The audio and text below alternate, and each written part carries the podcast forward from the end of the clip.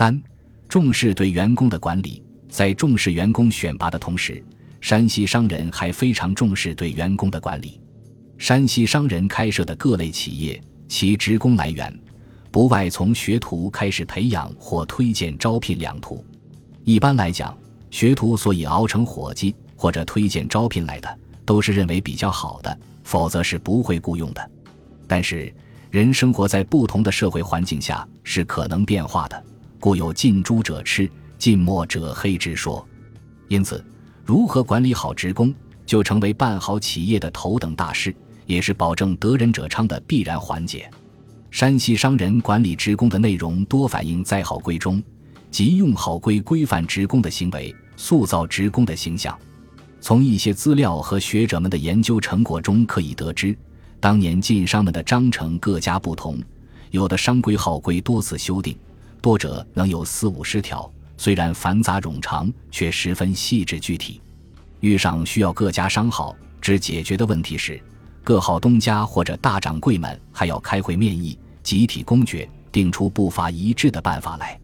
如果就繁取简，晋商们的商规号规也有其一致之处，主要体现在以下八个方面：一，在外经商既不能带家眷，也不能在当地纳妾，所以如此强调。固然与戴家眷难免受枕边风干扰，娶小纳妾会让男人越情丧志，从而影响企业发展有关。但最根本的还是与信义的条件性有关。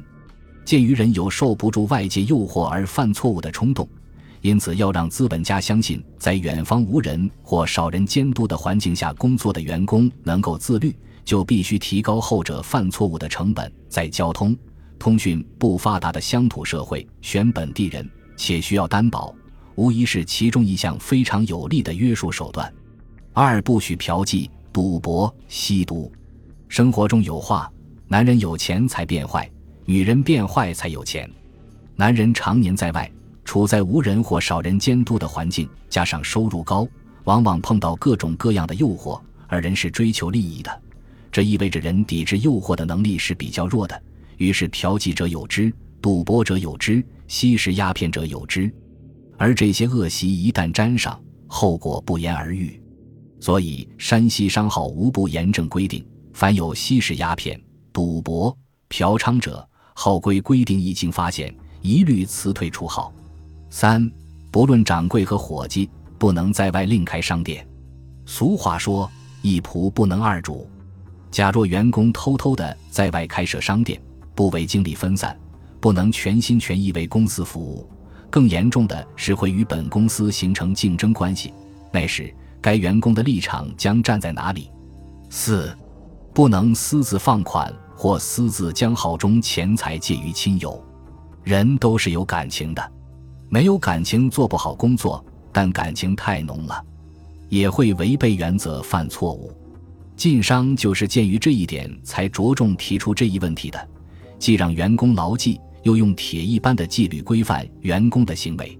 五不准投机取巧、买空卖空；六不准违反号规；七不准与有生意往来的对方私下做交易。笼统来讲，五、六、七这三条属于员工的敬业精神的范畴，可以视为商人必备的一种人格。八非商号公差，因私请假者，来往费用自行解决。这是就员工假公济私的行为而言的，与我们今天反对公费旅游、公款吃喝，其性质是一样的。这些管理规定中，大部分是针对实弊而提出的，说明这些现象在生活中曾普遍存在。其实这也是很正常的。一是人的欲望是无限的，而资源是有限的，因此总是发生资源的有限性与欲望的无限性之间的矛盾。孔夫子所以提出仁义礼的主张，就是这种情况下的产物。二是山西商号员工的收入是很高的，这就使得其受到外界诱惑的可能大大提高，而一旦受到外界不良诱惑的刺激，就很难自拔。为了继续满足这些诱惑，势必要违背岗位职责犯错误。山西商号所以很重视对员工的管理，即由此而来。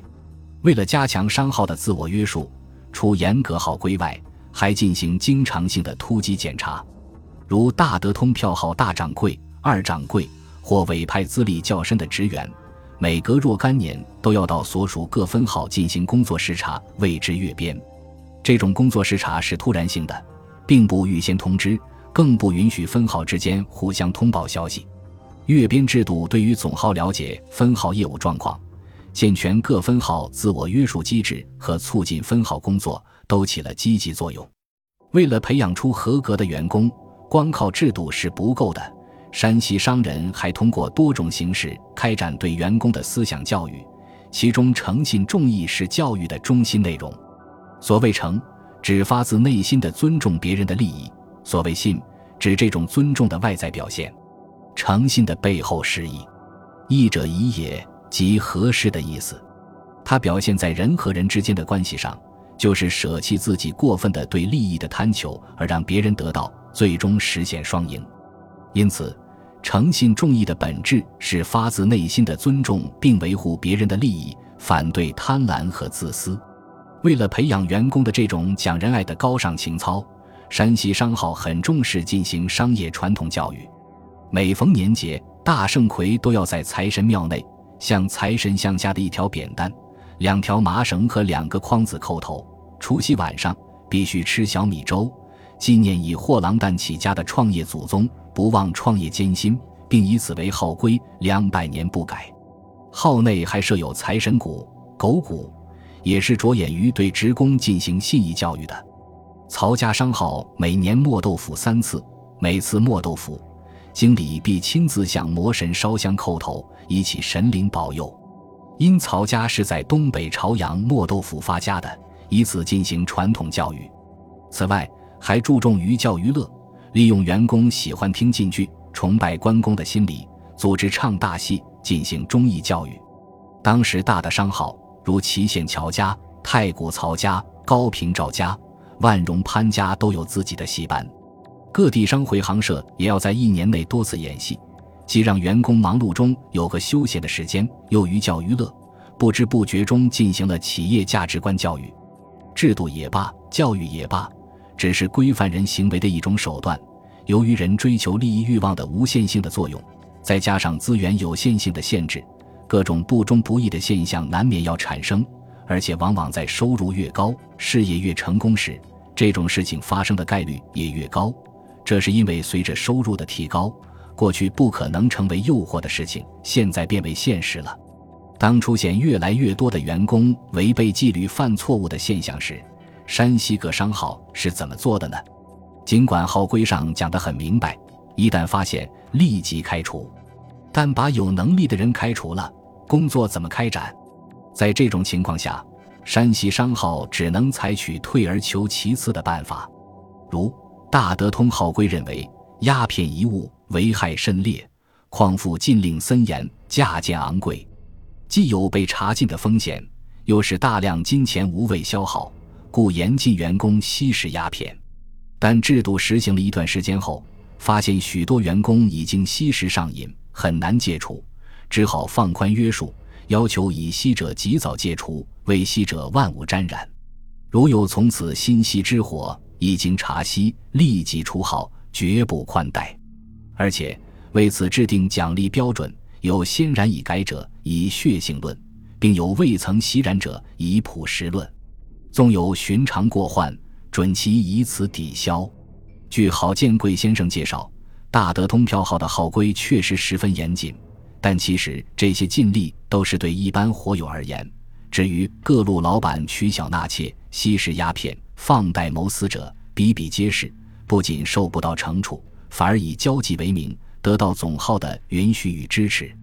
季孔瑞先生在《借修侯百万和魏字号》中也说：“山西票号号规甚严，但经理者违背者比比皆是。如汉口分庄经理王仲文，赌博一次就输了万两银子；福州分庄经理张石林，二十多年给总号上缴利润六十万两银子。”他吸大烟、赌博、任意挥霍，总号对之无可奈何。魏丰后驻北京分庄经理李红岭见到魏字号经理的种种腐化作风，曾给当时的财东侯从杰写信说：“今日所见葛号情形，大非历代东军首创规则。领事者腐化堕落，往往各码头好事，未能尽之，日复一日，恐终难以振作。若不及早挽救，为时再久，东军虽有所知，挽救亦无及矣。后来的事实还真不幸被李鸿林给言中了。